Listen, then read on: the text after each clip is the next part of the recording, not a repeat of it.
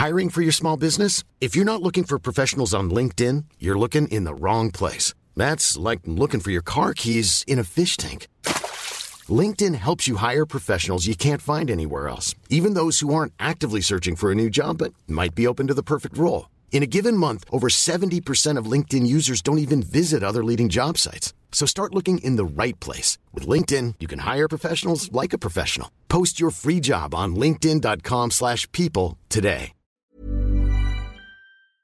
Espi, vamos a hacer autocrítica y revisión de este podcast. ¿Qué crees tú que le falta a Mindfacts? Yo, por ejemplo, creo que ahora mismo le está faltando cerveza. Cerveza. cerveza siempre falta. Le falta cerveza y le falta rock and roll, tío. También le falta. Rock and roll, ¿tú Mm. crees? ¿Tú pondrías más rock and roll? Yo pondría más rock and roll. Yo pondría rock and Más roll todo el rato. Sí. Eh, yo, a lo mejor de vez en cuando faltan, pues no sé, más voces externas, porque es verdad que somos los mismos cuatro y bueno, pues hay que, ¿no? Hace poco hemos tenido invitados y vamos a tenerlos, pero para esa temporada podíamos meter más, ¿no? Sí, claro, por supuesto. ¿Qué más le puede faltar? ¿Qué más le, Le- puede faltar? yo, yo supongo que tú dirías gatos, ¿no? Falta gatos. Gatos. Faltan gatos No, aquí. ¿no? siempre vienen bien. Gatos para todo, gatos, gatos. Es que eh, ha habido algunos comentarios, pocos, pocos, pero hay que atender a todos, Mm. que dicen una cosa que es cierta, y es una verdad innegable. Mm. Que en este podcast no hay mujeres. Y es verdad porque Jesús Callejo eres un hombre, ¿verdad? Sí, sí, que yo sepa sí. Es así. Jesús, Ser- uy, Jesús Sergio Cordero, eres un hombre, ¿verdad? Ah, Bueno, habría que preguntar a mi pareja. No, pero cre- creemos que sí. Y Espinosa y servidor Fran Izuzquiza somos hombres también. Sí, por sexo y es- nacimiento biológico, sí, somos hombres. Tienen razón, que faltan mujeres. Es más, yo estoy de acuerdo, que faltan mujeres, qué narices. Sí, sí. Y tiene que haber más mujeres, eso siempre también. Entonces, eh, como no podemos cambiarlo más que traer invitadas o traer voces femeninas, hoy vamos a dedicar un programa a las mujeres, que no es algo que lo solvente, y lo sabemos muy bien, pero que ya que hemos recibido esa crítica, que es cierta, vamos a aprovecharlo hoy, ¿no, Espi? Sí, sí, porque, Que- la, y porque la ciencia está llena de mujeres y muchas desconocidas, eh, por desgracia, por eh, bueno, pues por las, por la historia de la humanidad que ha sido así siempre un poco bastante machista. Y claro que sí, adelante con ello. Eso no quita que tengamos que pensar lo de la cerveza, el rock and roll y sobre todo los gatos, ¿vale? Y que, y que haya más mujeres en, en Mindfax, claro que sí, claro que sí. Buscamos los límites de la ciencia, el futuro de la tecnología, el alcance de la mente humana. Esto es Mindfacts. Bienvenidos a Mindfax, donde cada semana buscamos los límites de la ciencia, de la tecnología y de me pregunto yo cuántas mujeres escuchan Mindfax cada semana. ¿Tú crees, Jesús Callejo, que tenemos, per- perdón por la palabra, que tenemos muchas oyentas ahí fuera? Sí, sí, sin ninguna duda. Porque este es un programa de difusión cultural. Y si algo caracteriza a las mujeres es esa ansia de conocer, esa curiosidad. De hecho, solo eh, tenemos que ir a congresos, a eventos, donde la participación femenina es muchísimo mayor que la participación masculina. ¿no? Entonces, eso yo lo he comprobado y lo habéis comprobado vosotros. Por alguna razón, las mujeres son más curiosas en muchos ámbitos de la ciencia y de la cultura en general. Voy más allá, Alberto Espinosa. ¿Tú crees que Mindfax ganaría si este podcast directamente estuviera hecho por mujeres? Que yo diría que sí, ¿eh? Pues probable, probablemente, porque aquí... Pero sobre todo porque nos quitarían a nosotros de en medio. Claro, eso iba a decir yo por mi parte, yo no hago aquí más que un poco el mongolo. el mongolo. mongolo perdido. Y tú, pues bueno, pues oye, llevas aquí un Pues poco. también. Ya, te dijes el juego, pero un poco mongo- mongoleando Pero también. mongolo, mongoleando, mongolo, mongoleando. Y Sergio Cordero, lo importante es que mujeres u hombres, hombres o mujeres, a Mindfax hemos venido a aprender, pero también, sobre todo, hemos venido a ayudar. Pues sí, señor, hemos venido a ayudar y ahora os voy a dar una sorpresa porque vamos a ayudar en doble vía. Ya sabéis que tenemos nuestra campaña para regalar juguetes a niños que les hace falta, pero es que buceando en internet, preparando estos programas, me he dado cuenta de que en los bancos de sangre de Madrid falta sangre. Con lo cual aquí lanzo la- el reto a los oyentes y, al- y a los componentes de este podcast para ir a donar sangre. Yo desde luego lo voy a hacer y si puedo llevarme a, a los otros tres energúmenos que están en la otra parte de la línea, será que también. Y si hay gente que pueda donar sangre en Madrid o allá donde estén, les animo a ello porque es muy necesario. Por el tema de la pandemia se cortaron los flujos de donación de sangre y hay mucha gente que está necesitada. O sea que les animo. Cuenta con mi B positivo. Pues vamos allá. Me estoy imaginando, Jesús, el próximo día que grabemos presencialmente a Sergio ya preparado con todo el material para pincharnos y donar nuestra sangre. ¿eh? ¿Cómo Yo me imagino el momento después, gordas. el momento después de pincharnos, de sacar sangre, que estaremos con un bocadillo de mortadela los cuatro intentando recuperar energías. Eso es lo bueno. Bueno, pues hoy en Mindfax, ahora sí, hablamos de ciencia y mujeres. Hiring for your small business? If you're not looking for professionals on LinkedIn, you're looking in the wrong place. That's like looking for your car keys in a fish tank. LinkedIn helps you hire professionals you can't find anywhere else, even those who aren't actively searching for a new job but might be open to the perfect role. In a given month, over 70% of LinkedIn users don't even visit other leading job sites. So start looking in the right place. With LinkedIn, you can hire professionals like a professional. Post your free job on linkedin.com slash people today.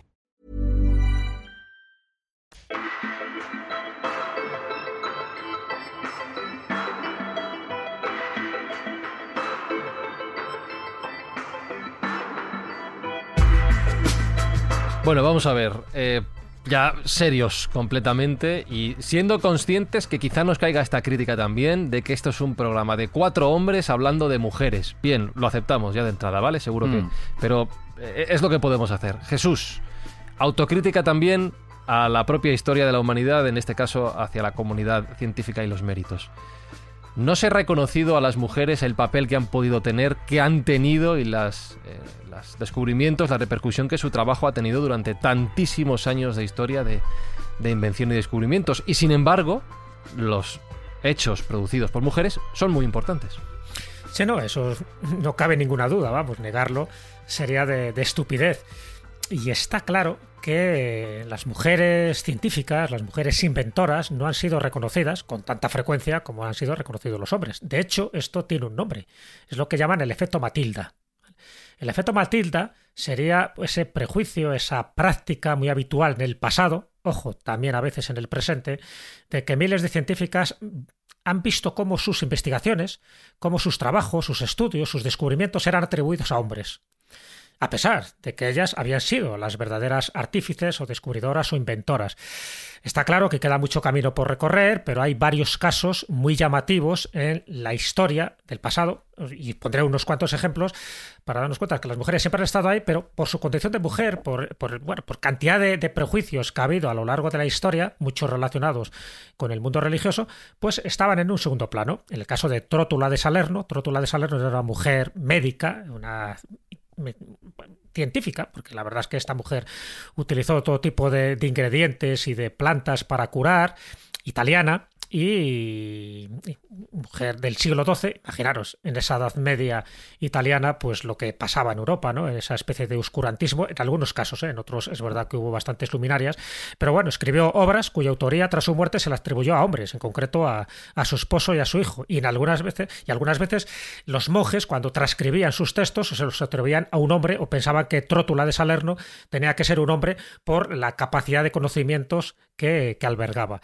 Así que ha habido muchos casos, fíjate, en el, en el, pasado, bueno, Hipatia, todo lo que sufrió, ¿no? Esta mujer, a pesar de que era una experta en geometría, en álgebra, en astronomía, que mejoró los astrolabios y que inventó el densímetro, sin embargo, pues fijaros también por la intransigencia en, la calle, en aquellos casos religiosos a principios del siglo XV, perdón, del siglo V, pues como el, la, mataron, la, bueno, la quedaron la dejaron un poco en un segundo plano sencillamente porque el hecho de que fuera una mujer, que fuera una filósofa, que fuera una maestra neoplatónica, eh, que además estuviera en el emporio de la cultura en aquel momento, que era Grecia, que era el mundo helenístico, que era Alejandría, pues sí quedó marginada. Entonces, pues ya digo que hay muchísimos casos, algunos muy modernos, el más conocido posiblemente, el que más se reitera es el de eh, Rosalind Franklin, que era una química británica, quien descubrió, entre otras cosas, también la estructura del ADN y cuyo reconocimiento en forma de premio Nobel no lo recibió ella, sino los compañeros, sus compañeros Francis Crick y James Watson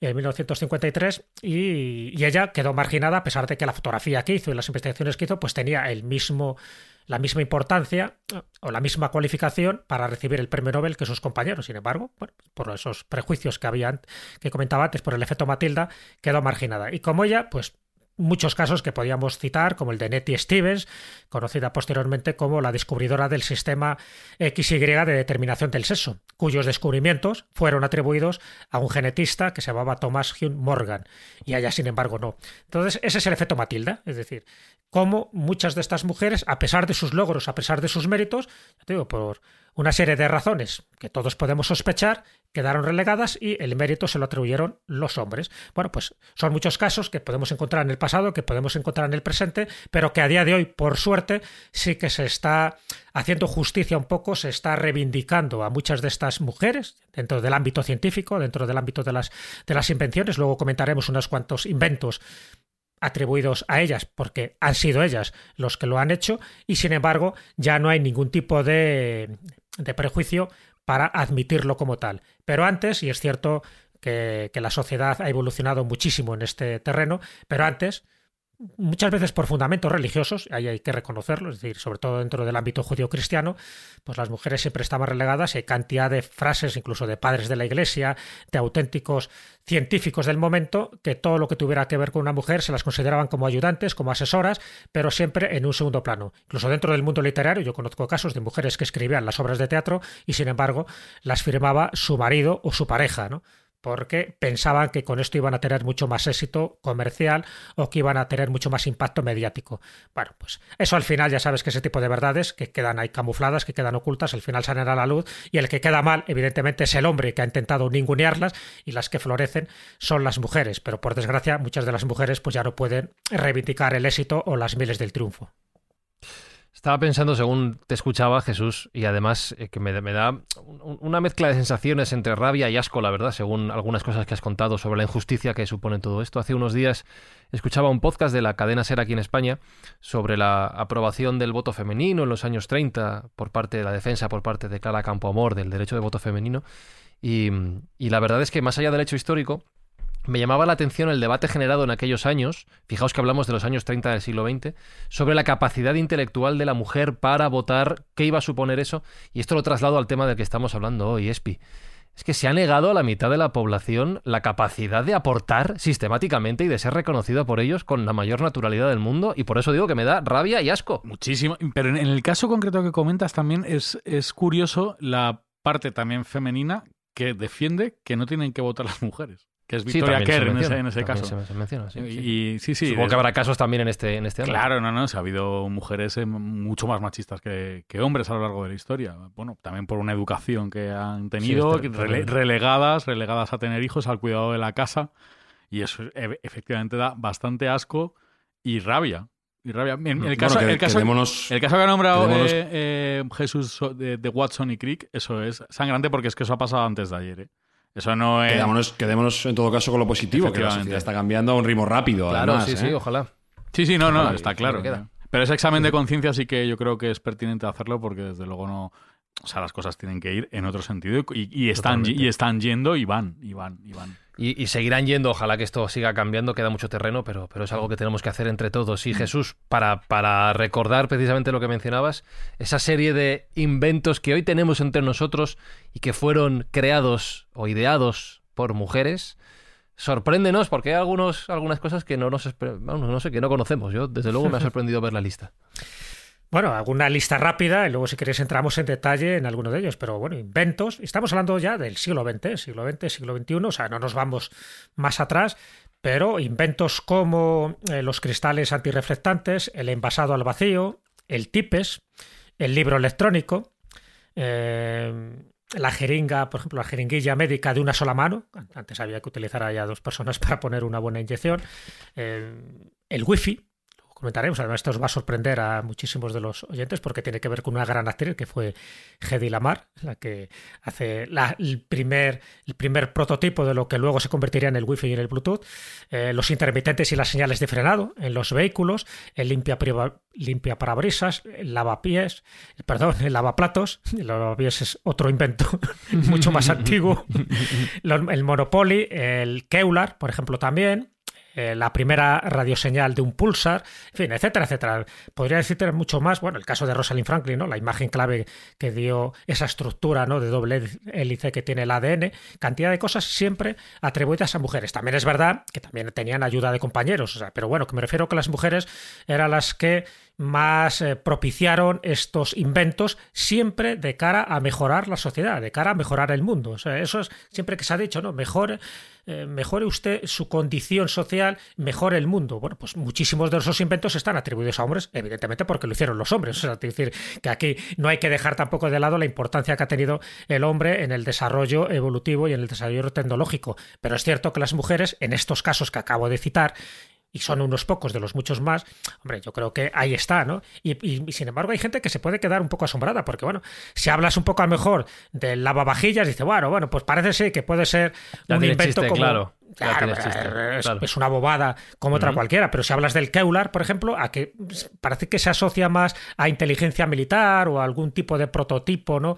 que estuviera diseñado dentro de algún ejército, bueno, pues sin embargo fue una mujer. Y dentro del, de la cantidad de mejoras que tienen los coches son las mujeres las que han propiciado ese tipo de elementos, de descubrimientos y de bueno, y de circunstancias accesorias para que un vehículo pues tenga mayor seguridad y que tenga mayor, mayor porcentaje de, de medios bueno, que te hagan más habitable y, más segura la conducción. Yo creo que todo ese tipo de cosas es importante reseñarlas y si os parece, pues luego iremos comentando cosas. De hecho, dentro de esta lista también hay españolas, ¿no? En el caso, y si queréis empiezo por ella, un poco por reivindicar, porque además era leonesa y porque no es demasiado conocida y porque la mujer pues también sufrió un poco la intransigencia de su momento, que es Ángela Ruiz Robles. Angelita para sus alumnos, porque era una maestra de escuela. Bueno, pues en 1954 ella hace algo precisamente para ayudar a la enseñanza de sus alumnos, de sus alumnos de, primaria, ¿no? De, del colegio que ya iba. Ella es de Villamanín, de León, pero ya estuvo en el Ferrol, sobre todo, pues dando clase, ¿no? Estuvo prácticamente toda su vida en Galicia. Tenía vocación de inventora, desarrolló la enciclopedia mecánica, así la denominó, que perseguía pues, un objetivo muy claro, que era transmitir conocimientos de una forma mucho más interactiva. Ella se dio cuenta de que muchos de sus alumnos tenían que ir con la mochila cargada de libros, en fin, de todo tipo de, instrumentos para luego seguir las enseñanzas del colegio. Entonces, bueno, pues al final dice, van a tener un problema de escoliosis. Pues dice, ¿por qué no hacer una especie de enciclopedia mecánica, es decir, es el prototipo y un poco la precursora del libro electrónico, para que todos esos conocimientos los tengan en algo muy parecido a lo que sería un libro nuestro, ¿no? Bueno, pues en esa enciclopedia mecánica contenía pulsadores, contenía bobinas, contenía luces, contenía desplazables que contribuían a una mejor comodidad y predisposición al, aprendizaje del alumno. En fin, venía por rodillos, pues ibas cambiando las materias. Eh, la luz precisamente para poder leer esa enciclopedia mecánica por la noche, no disponer solo de la luz solar. Eh, estaba también con distintos idiomas, algunos de los términos, ¿no? para que también aprendieran idiomas, multitud de cosas. Entonces, a través de esas bobinas, de esos engranajes, por decirlo así, de esos pulsadores, de esos desplazables, pues tú tenías mucha documentación, mucha información en un mismo receptáculo, que ya te digo que tenía la forma más o menos de un libro, que tú lo abrías, lo desplegabas y a partir de ahí aparecían esas bobinas. Evidentemente no había no había cables, no había luz, por eso se consideraba un libro electrónico, pero no era un libro electrónico técnicamente hablando, por eso le llamaba una enciclopedia mecánica. Pero qué duda cabe que en aquella época, en el año 1954, nadie estaba pensando en hacer una cosa parecida a esta, es decir, que en un mismo paquete, en un mismo pack, hubiera tanta información y tantas disciplinas. Bueno, pues ella, doña Angelita, doña Ángela Ruiz Robles, lo consiguió no funcionó porque nadie la patentó, nadie no consiguió el dinero suficiente para que eso fuera eh, práctico y sobre todo que, se empezaran a distribuir de una forma masiva. Sí, quedó pues unos pocos ejemplares, los que ella hizo, que se pueden ver en el Museo del Ferrol. Y bueno, pues ahí quedó un poco como ese antecedente. Prácticamente pasó desapercibida. Sé que le hicieron algún reportaje en televisión española de aquella época, pero poco más se supo de ella. Y ahora sí que se la está reivindicando, como diciendo, bueno, pues esta mujer ya lo hizo en su momento, pero eh, no consiguió la financiación adecuada para que se pudiera reproducir su patente. Es tremendo. Si hubiera prosperado esa idea, como tú bien dices, décadas y décadas de dolores de espalda solventados en un periquete. La verdad es que es súper imaginativo. Y decías que la historia del wifi y del bluetooth, de esa comunicación inalámbrica, también es fascinante. Hmm. Sí, pero es fascinante sobre todo por la mujer que está detrás, ya te digo, que es Hedy Lamar. O sea, los que sean aficionados al cine, evidentemente dirán, hombre, es la misma Hedy Lamar, esta mujer austriaca eh, con unas capacidades intelectuales extraordinarias. Desde luego, ella tenía un cerebrín muy por encima de la media. Y lo que desarrolló fue una técnica de conmutación de frecuencias que llevó a cabo en 1940 y que contribuiría años después a la creación de una tecnología Wi-Fi y del Bluetooth.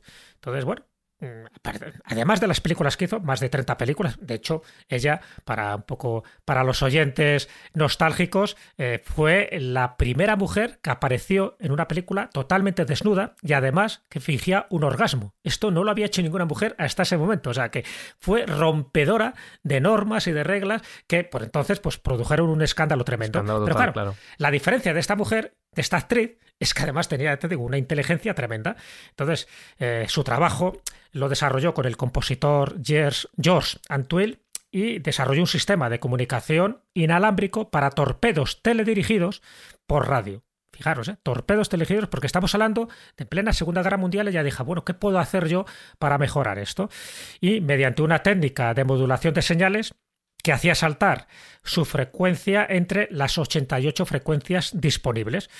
Entonces, bueno, pues aunque inicialmente esta técnica tuvo unas aplicaciones exclusivamente militares por el contexto histórico en el que se desarrolló, eh, los últimos años todo el mundo ha disfrutado del Wi-Fi, del Bluetooth, del GPS, gracias a la conmutación de frecuencias que Hedy Lamar y ante él, este compañero suyo, llegaron a patentar. Pues os digo que hay mucha gente que lo desconoce y ahí estamos, una mujer de bandera en todos los sentidos, una, una belleza incuestionable, eh, una actriz buenísima en aquella época, pero una parte científica que quedó relegada, pues por, por porque lo que le daba dinero efectivamente eran sus películas eh, hollywoodienses, si no, pues a lo mejor hubiera hecho muchísimos más adelantos y muchísimas más cosas importantes. Por eso digo que ahí tenéis un caso de una actriz que revolucionó un poco todo lo que es nuestra tecnología actual y está precisamente en ese mecanismo de conmutación de frecuencias. Y Solo por poner otro ejemplo de otra actriz, que también esta es menos conocida, que pasó desaparecida, Flores Lawrence.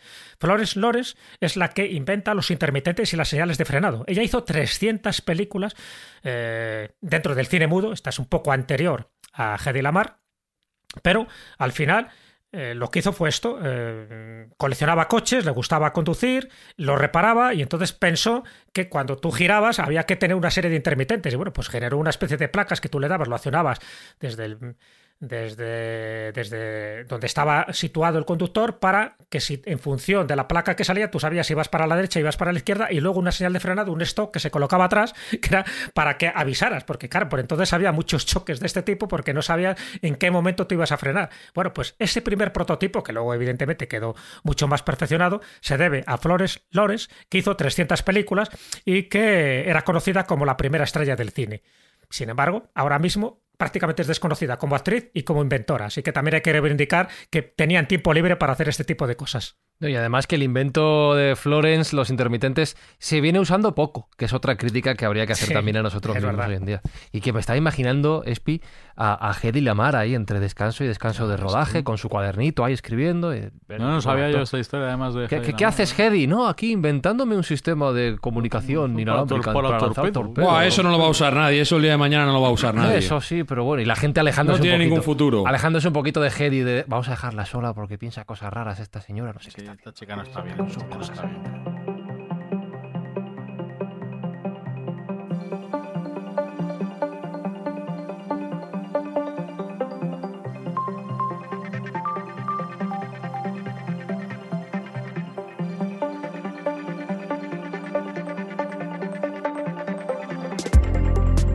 Voy a poner una ecuación, perdón por lo que voy a decir, ¿eh? pero voy a establecer una ecuación que ha sido casi invariable durante las últimas décadas Carrera científica igual a, perdón, campo de nabos. Esto es algo que todo el mundo sabe, que las carreras científicas están dominadas en su, en, en su alumnado, sobre todo por hombres, en su profesorado también. Y esto es algo que, por supuesto, no gusta a las mujeres, porque ya lo hemos hablado antes, es algo que hay que cambiar. Y también hay que decir que no gusta a los hombres, a los propios estudiantes, porque les gustaría que hubiera más mujeres, como es el caso de Mindfuck. Esto ya no es así. Claro, eso es lo que iba a preguntar. Sergio, ¿esto sigue siendo así hoy en día o estamos cambiando esta tendencia tan desafortunada? Sigue siendo así, pero menos. Y hay que felicitarse porque, bueno, pues eh, tenemos guarismos que nos están confirmando ese cambio. A día de hoy se estima que el 30% de todos los científicos son mujeres. Puede parecer que es una cifra menor, pero claro, si miramos hace 30 años, la cifra era justo la mitad. Se ha duplicado en 30 años el número de científicas que operan en el mundo. Con lo cual, y como cualquier oyente de Mindfast debe saber, no hay que mirar la cifra en sí, sino la tendencia. Y la tendencia es claramente al crecimiento. Y la tendencia es claramente a la mejoría. Más allá incluso de la paridad, diría yo, porque hay ciertos ámbitos sociales en los cuales estamos viendo ya una superioridad de la mujer, una mayor presencia de la mujer. Yo trabajo en el ámbito jurídico y ahí se puede ver en los juzgados más abogadas y sobre todo muchas más juezas que jueces en los últimos años.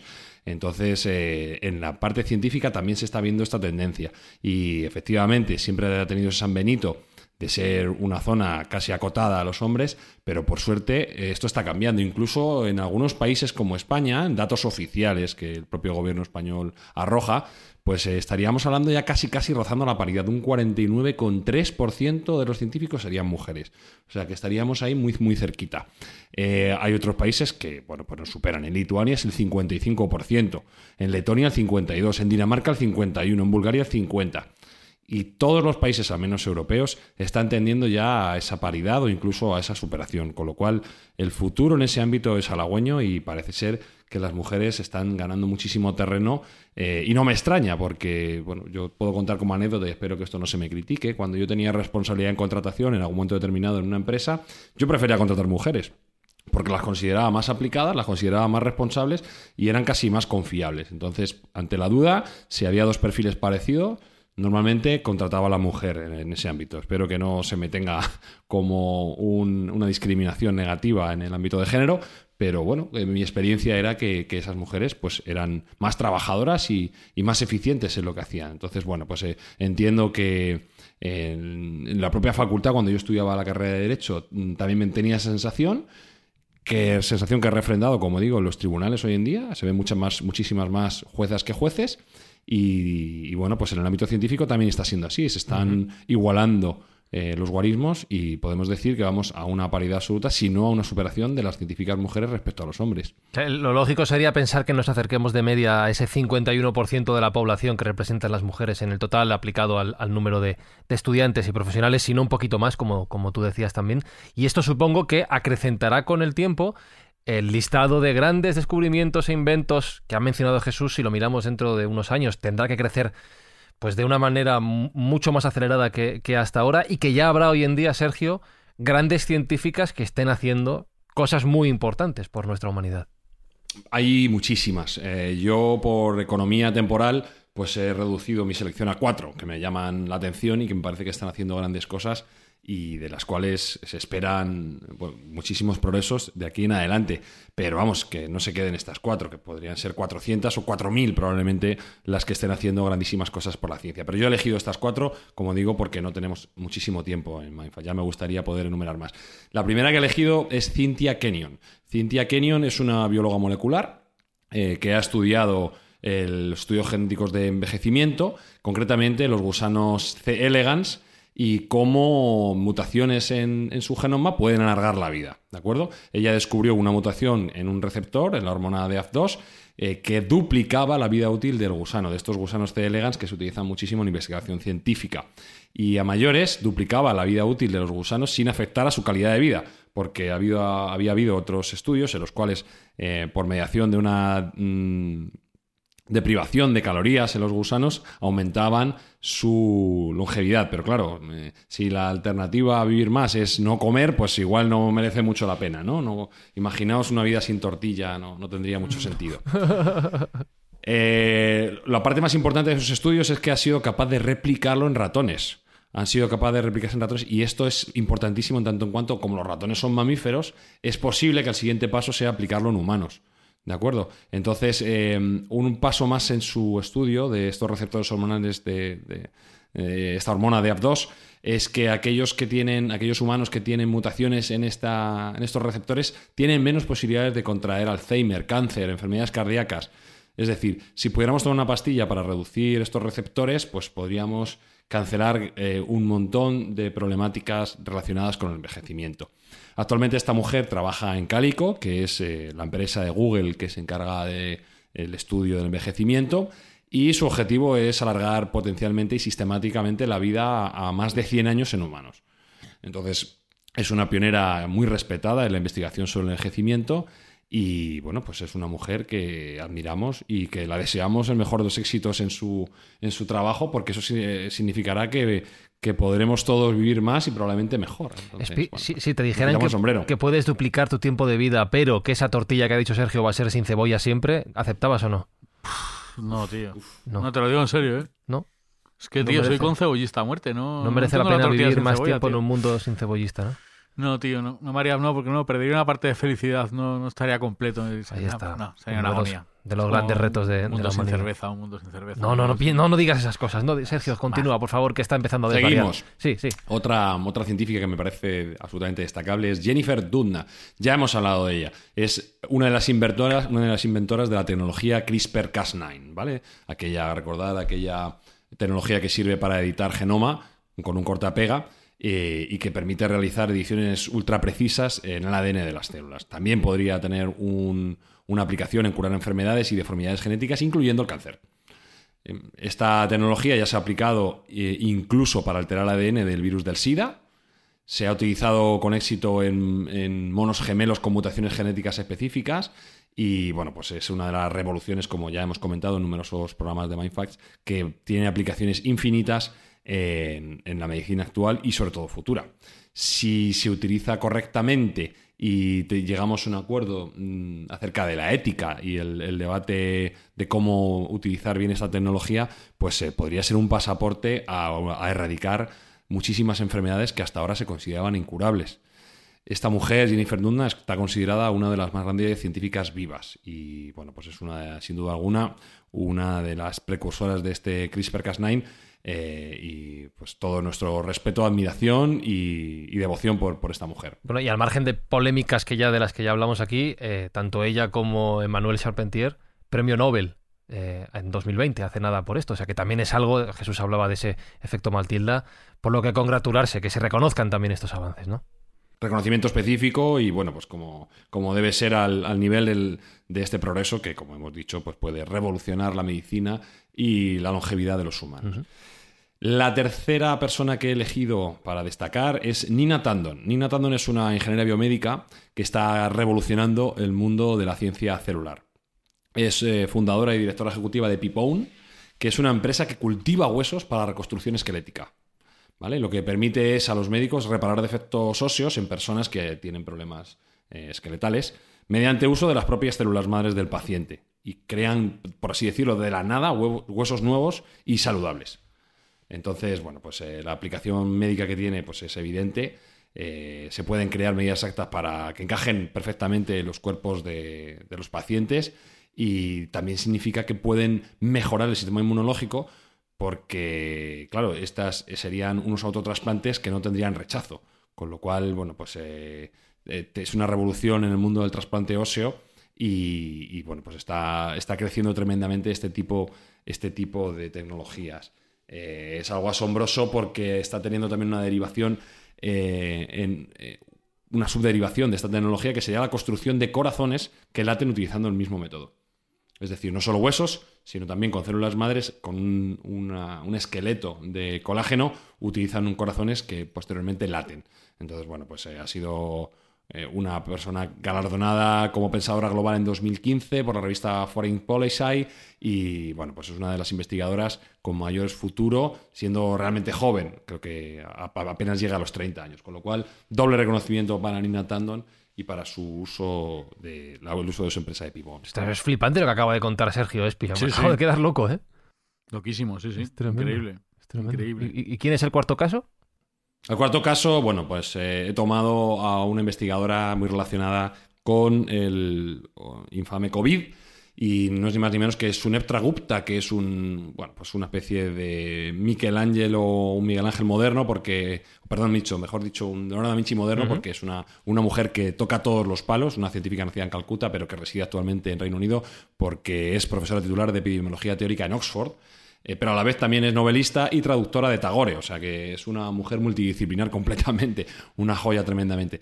Y el interés principal eh, de por qué me he fijado en ella es que es una de las mayores especialistas mundiales en enfermedades infecciosas, como el VIH, la malaria, la meningitis y la gripe con, tal desarrollo, pues parecía claro que podía ser una voz autorizada también para hablar de COVID. Y efectivamente, durante la pandemia de COVID fue una de las voces más autorizadas gracias a su experiencia en enfermedades infecciosas y una de las personas que abrió el campo para el desarrollo de la vacuna de AstraZeneca.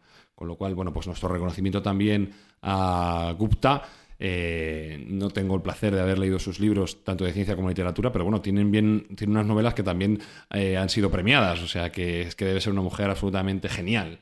Y, por ello, pues me, reconocerla aquí por la ayuda que nos ha prestado a toda la humanidad en el desarrollo de esa, esa vacuna eh, de AstraZeneca y bueno, pues esa universalidad en su saber, pues que saludamos desde aquí, que apreciamos sin duda alguna.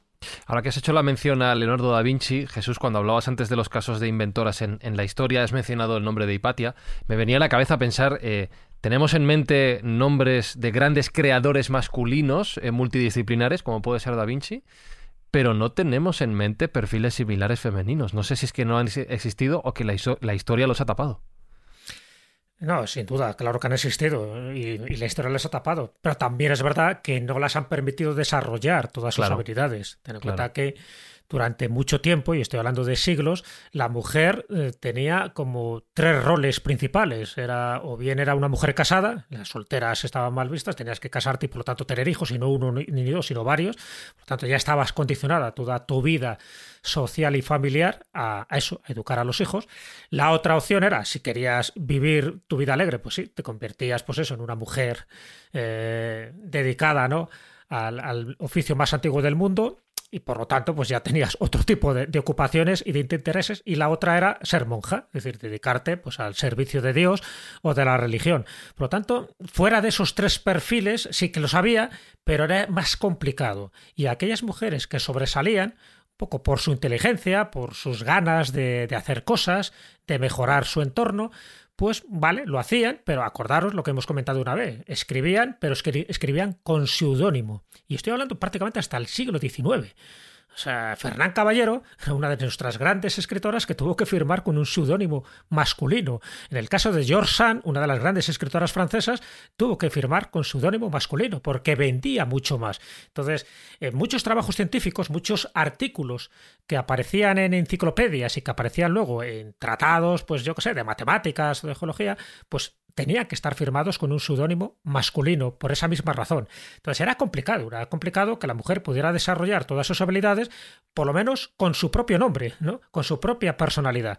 Eso es evidente. Claro que tendría que haber muchas mujeres muy capacitadas, tipo Leonardo da Vinci, y de hecho Hipatia era una de ellas. Hipatia prácticamente tocó todos los perfiles de, de, las humanidades y de las ciencias. Era una polímata, es decir, una mujer que sabía y entendía prácticamente todas las materias. Y como ella, pues tantas y tantas que hubo en la Edad Media. Pero en la Edad Media es verdad que el condicionamiento religioso impedía a veces desarrollarlo. Pero no solo a las mujeres, ¿eh? también a los hombres. O sea, hay que ser justo, ¿no? Porque eh, si contamos la cantidad de de, hombres que tuvieron muchísimos problemas precisamente por toparse con la iglesia, ¿no? Con la iglesia nos hemos topado, Sancho. Imaginaros el caso de Galileo, imaginaros el caso de Giordano Bruno, que además le queman. Imaginaros el caso de Tesla, por poner un caso mucho más reciente, que también quedó marginado y era hombre. Imaginaros si Tesla hubiera sido una mujer, hubiéramos dicho, no, a ver, que como era una mujer, no, no, era un hombre y aún así le putearon con perdón, pues todo lo que pudieron. Sencillamente porque estaba muy por encima de la media de los demás y sobre todo porque se enfrentó a Edison y sobre todo porque eh, tuvo las ideas de una energía totalmente diferente a la que por entonces se postulaba. Pues te digo que, que esa discriminación la han sufrido las mujeres, pero es cierto que las mujeres también por su condición femenina lo han pasado peor, sencillamente porque no se valoraba en su justa medida. Es que esa quema de brujas en, en Europa yo creo que muchas de esas mujeres probablemente tenían conocimientos claro, de carácter científico y, simplemente por, por eso pues iban a la hoguera. No me cabe ninguna duda, pero sobre todo esa quema de brujas en, la Europa protestante, en Europa, no lo olvidemos. En, España a las brujas prácticamente no se las dio ningún tipo de importancia. Pero es verdad que, que el término bruja era un cajón desastre donde metían a muchísimas mujeres que de brujas no tenían nada. Bruja era, para que nos entendamos, aquellas que hacían un pacto con el diablo. Mm. ¿Quién hacía pacto con el diablo en aquella época? Nadie. Había alguna descerebrada que lo podía hacer y así la iba, ¿no? ¿No? Pero en general eran hechiceras o eran curanderas o eran eh, personas que conocían las propiedades de las plantas y con eso curaban. Y claro, pero muchas veces ya sabes que la dosis te puede curar o te puede matar. Y entonces, en el momento que un paciente pues moría o tenía algún tipo de enfermedad, era acusada y era acusada como bruja o como hechicera. Y eso sí que tenía un tipo de pena. Ya te digo, aquí en España no se las dio tanta importancia como en el resto de Europa, donde también mm. había inquisiciones. Pero lo que dice Espi, es decir, muchas de ellas eran auténticas científicas. El caso de, de Hildegarda von Bingen. Hildegarda von Bingen ha llegado a santa, pero también estuvo en un tris de haber sido considerado un hereje. Era una mujer muy lista, muy sabia, incluso hasta creó el primer idioma artificial, ¿no? Del que yo tengo constancia en la historia. Eh, ya decía que era un idioma angélico, inspirado directamente por estas entidades, que lo llamó la lengua ignota, pero no deja de ser ese primer lenguaje artificial para comunicarse de una forma, vamos a llamarla, críptica o secreta. Bueno, pues ella tocó prácticamente también todos los palos del mundo científico del momento y era una conocedora de una una conocedora de la botánica exhaustiva, sabía perfectamente los alcaloides, los principios activos que tenían las plantas. Eso para mí es una científica de primer orden, pero dentro del mundo religioso, dentro de una abadía alemana y dentro de un establishment que la impedía seguir prosperando en sus elementos, eh, bueno, pues podemos llamar botánicos y científicos en general. Eso es una realidad, pero claro que hubo muchísimas personas, muchísimas mujeres que tenían una capacidad intelectual muy por encima de la de los hombres, pero con menos posibilidades. Pero ya digo que también muchos hombres también sufrieron las consecuencias, la intransigencia, o bien por razones políticas o bien por razones religiosas. Y a medida que este techo de cristal del que tanto se habla se va derribando desde abajo, se van superando esas, esas cuotas, Sergio, entiendo que ya no es solo que la presencia de la mujer en el ámbito científico vaya avanzando y vaya teniendo cada vez más responsabilidades y reconocimiento, sino que esto también va a contribuir al, establecimiento de la mujer como líder social, que esto también va a contribuir a cambiar esta, esta percepción. Sin duda alguna, el liderazgo de la mujer está en alza y se está representando claramente en, el ámbito político. Al final eh, también era un coto vedado a las mujeres que por suerte pues está cambiando, ¿no? Y hemos visto en tiempos de crisis y en tiempos de pandemia cómo eh, los países gobernados por mujeres pues han tenido una respuesta probablemente mejor que la que han tenido otros países. Eh, por poner algunos ejemplos rápidamente, pues recordar el, caso de Taiwán, donde su primera ministra Tsai Ing-wen lo tiene casi en COVID cero. Eh, por supuesto, eh, hablaremos luego a largo y tendido de mi querida Angela Merkel, que por desgracia se va y la echaremos de menos, sino al tiempo, donde con 83 millones de habitantes ha mantenido un perfil de COVID muy, muy bajo. El caso de Nueva Zelanda con Jacinda Ardern también cercano a COVID cero. En Finlandia con Sanna Marin también todos los países nórdicos en general que curiosamente están gobernados por mujeres, aunque solo 22 mujeres en todo el mundo son jefas de Estado o presidentas de un gobierno, volvemos a lo de siempre, la tendencia, miremos la tendencia. Hace 50 años esto este era casi cero, sino cero, no, no tengo el dato concreto, pero hoy países tan potentes como Alemania, Dinamarca, Noruega, Finlandia, eh, Singapur, que es una sociedad aparentemente mm, machista o que ha estado siempre gobernada por hombres, pues tiene hoy en día una primera ministra. Taiwán, como digo, Nueva Zelanda, Etiopía, Namibia, bueno, pues hay una serie de ejemplos de países que ya están gobernados por mujeres y cuya respuesta a las crisis y cuya respuesta diplomática muchas veces es más sólida de la que han tenido sus contrapartes hombres. Y bueno, pues eh, por poner algunos casos también, ya que estamos hablando, aunque no, no es el ámbito de la política eh, en este programa, pero como digo mi querida Angela Merkel, eh, la primera canciller alemana desde 2005 con cuatro reelecciones, se fue ella porque se ha querido ir, no, no tenía por qué haberse ido es de facto hoy en día todavía la líder de Europa, habiendo llevado a Europa por su crisis económica más profunda y, en la pandemia también dirigiéndola con, con mano de hierro y guante de terciopelo por contraposición con otras figuras políticas como en aquel momento era Donald Trump, que era pues todo lo contrario a ella, ese machismo mal, entendido, eh, con éxitos como haber traído a un millón de refugiados sirios a Alemania y a Europa. Una encuesta en octubre de 2020 encontró que el 75% de los adultos de 14 países tenían más confianza en Merkel que ningún otro líder de Europa. Yo entre ellos. Eh, habría que yo soy partidario de pagar la cláusula de rescisión y traerla para España que se, que se no ponga, estaría mal, no estaría mal. Que se ponga la tarea, que se ponga la tarea y bueno, pues eh, un ejemplo de cómo eh, con perseverancia, con educación y con principios, no olvidemos que además es una mujer científica, de trasfondo científico, pues ha llevado a Europa a, través de sus turbulencias más profundas. No, pero mira, es que, es que está, está, diciendo esto y que nadie me entienda mal este comentario porque lo quiero llevar al lado elogioso precisamente. Ha sido un poco la madre de Europa en los últimos es que en Alemania la llaman madre. Claro, claro. Mm. Ha sido esa figura que tú lo estás diciendo confiable, ¿no? De que sabes que está ahí, que va a responder. Y tú lo dices además, que se está viendo como las mujeres líderes de países, o de continentes en este caso, actúan de otra manera respecto a los hombres. No, definitivamente. Y recordar que aquí, eh, en España concretamente, que hubo problemáticas con aquel semi-rescate que se iba a hacer que si no, tuvo Alemania en general y Merkel en particular como una mala prensa, pero yo creo que luego todo el mundo ha terminado aceptando que sus decisiones han influido en Europa para bien y que las decisiones que ha tomado siempre han sido para la integridad europea cuando el euro y, la Unión Europea tal y como la conocemos estuvieron a punto de desaparecer. La fortaleza de esta mujer, la parte política, junto con otras, ¿eh? hablaremos, pues hablaremos también de Christine Lagarde, también otra figura eh, de la cual solo podemos decir elogios, presidenta del Banco Central Europeo, cabeza de la diplomacia en su momento europea también. Eh, a día de hoy al frente del Fondo Internacional, eh, bueno, pues, eh, o, el, propio perfil de Ursula von der Leyen, ¿no? hoy en día presidenta de la Comisión Europea. Son perfiles que, a mi juicio, están mejor representados por mujeres porque tienen esa capacidad diplomática y esa capacidad de gestión silenciosa, sin estridencias, que muchas veces son capaces de resolver conflictos de, un modo más mm, satisfactorio de lo que suelen ser estos choques de testosterona.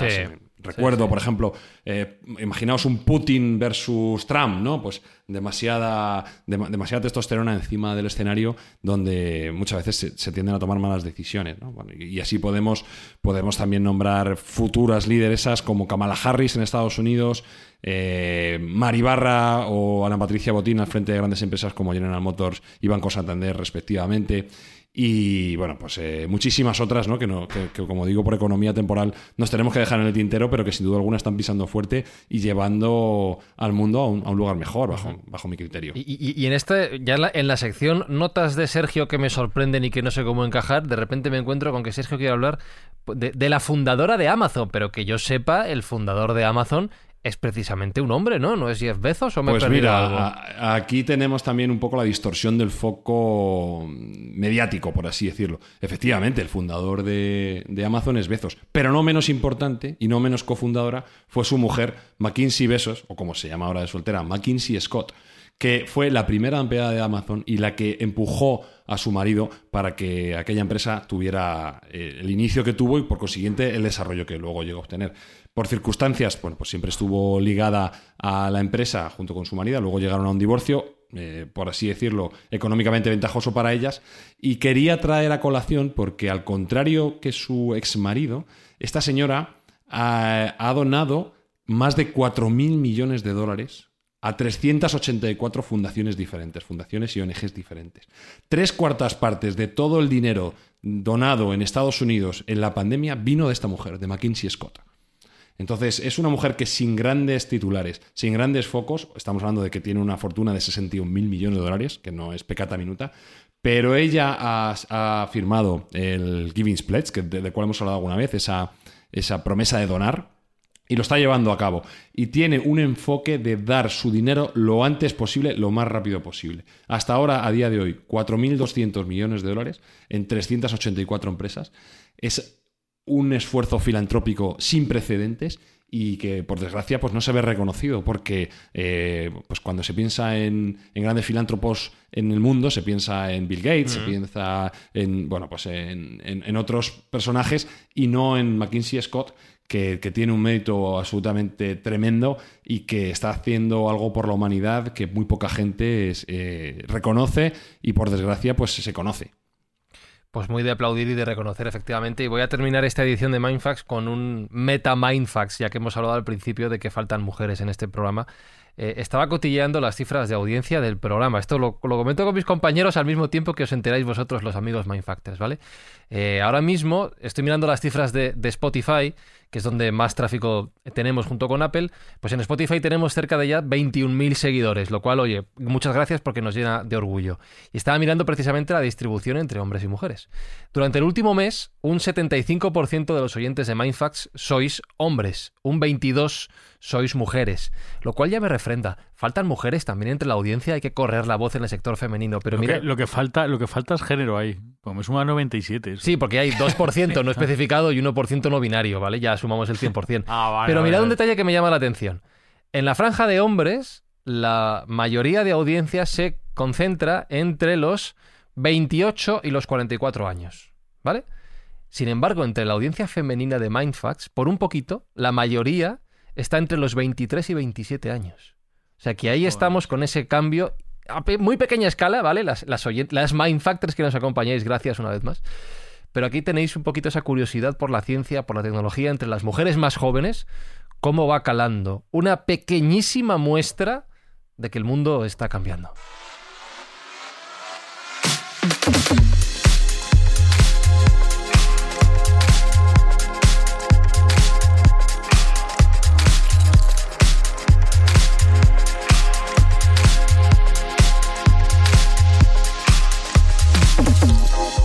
Luego lo que no he contado, claro, es que, es que se me va a enfadar Espi, no lo quiero liar. Que- es que debajo está el tema de los gustos musicales, que sigue dando que hablar, eh, de los oyentes Ya, de ya sabes que sea, Ahí no mejor creo- no entrar, no entrar. Ya. No creo en ese algoritmo. Ha, mejor- mejorado, algoritmo. ha mejorado, ha mejorado. Eh, No creo en ese algoritmo. Mira, el número 5 ahora es Coldplay. Bueno, bueno. Número 4 es Queen. Bien, bien, bien, bien. Y los 3, 2 y 1 ya no sé si mencionarlos, porque son... No, no, no mencioné. No, menciono, falta. no menciono que son Raúl, Alejandro, Bad Bunny y J Balvin. No menciono, ¿no? No menciono. Sé, no sé quiénes son. Eh, Un saludo para ellos, sí. hombre, que seguro que nos Pero que, escuchan. oye, que si, suerte. si conocéis, la vida. si conocéis tanto mujeres como hombres, gente con- eh, que esté interesada en la ciencia y la tecnología, recomendadles Mindfax. Si queréis recomendarles Mindfax y J Balvin, pues también, pero sobre todo Mindfax, ¿vale? Que es lo que... Mindfax y Iron Maiden. También, pero Mindfax, pero lo que- Sí. Mindfax sobre todo. Y ¿eh? Mai- Maiden, los Maiden. Porque aquí, Alberto Espinosa, aceptamos la mezcla que queráis. Mindfax con Maiden, Mindfax con Balvin, Mindfax con Colacao, con Nesquik, lo que queráis, lo que os apetezca. Bueno, ¿No? ¿No? bueno, yo no lo recomiendo. Vale, bueno. Creo que se van a poner malos. Jesús Callejo, nosotros lo que intentamos es que el mundo sea un poquito mejor semana tras semana, ya lo que cada uno quiera hacer con él. ¿No? Intentamos, Jesús. Yo creo que esa es la idea, ¿no? Que cada, que cada paso, que cada acción que hagamos, pues eh, mejore un poco este mundo, ¿no? Que lo dejemos un poco mejor de como lo encontramos cuando nacimos. Y entonces dice Sergio Cordero que cada escucha de este programa va a ayudar a que los niños que lo necesitan tengan regalos estas navidades y que además va a contribuir a que nos pinches y sacar sangre. ¿Cómo era esto? ¿Cómo decías? Sí, yo creo, yo creo que hay que también hacer un llamamiento a la audiencia. Sí. Si quieren pincharnos, que lo digan en arroba mindfuck-bajo para ver quién- a quién hay que sacar más sangre y cuánto. Yo recomiendo la, la de Jesús Callejo, que es muy buena. Hombre. Tiene la, la eterna juventud Hombre. en esa sangre, con lo cual a que le toque esa transfusión va a rejuvenecer Esa 20 sangre años. sabe cosas, Entonces, Sergio. Esa sangre sabe de todo. Sí, sí, sí, sí, muy buena. Es, es medio mística y mágica. Y solo hacer un comentario que se me olvidó decir antes de Mackenzie Besos. Nosotros una de las acciones que hicimos el año pasado, la que estamos muy orgullosos, fue donar 1.100 kilos al Banco de Alimentos de 100 Pozuelos. Bueno, pues Mackenzie Besos, la última donación que hizo a un banco de alimentos fue de 9 millones de dólares. Guacha, claro. Que, bueno, Hombre. eh, entonces nos, nos deja un poco mal, pero bueno, hay que decir que también su capacidad económica y la nuestra pues dista mucho. Pero necesitamos más gente como, como ella y, y, ¿por qué no? Más gente como nosotros también. Y más gente como vosotros, Mindfactors. Vamos a intentar llegar a esos 9 millones de dólares. Si veis que saltan cuñas cada 30 segundos en Mindfax es porque estamos en ello, ¿vale? Vamos a ir sumando a ver cuántos ingresos podemos conseguir. Besos, abrazos. Siete días nos volvemos a escuchar de parte de Fran y Zuzquiza. ¡Chao! Mindfacts llega cada semana a tus oídos a través de Spotify, Apple Podcast, Evox, Google Podcast o tu aplicación favorita. Búscanos en redes sociales. Somos Mindfacts. ¡Una elipse! Con el, con el sol en uno de sus focos. ¿Por qué? ¿Qué es el círculo? Sino una elipse muy especial, cuyos focos se han acercado tanto que parecen uno solo. La mujer debe aprender en silencio y sumisión plena. No permito que la mujer dé lecciones ni que tenga autoridad sobre un varón. Es palabra de Dios. El mismo Jesús lo sabía cuando confió su santo legado a doce varones. Varones. Ninguna mujer entre ellos. Y sin embargo, Sé que hay en Alejandría quienes admiran y confían en las palabras de una mujer, la filósofa Hipátia. Una mujer que ha afirmado en público su impiedad. Una bruja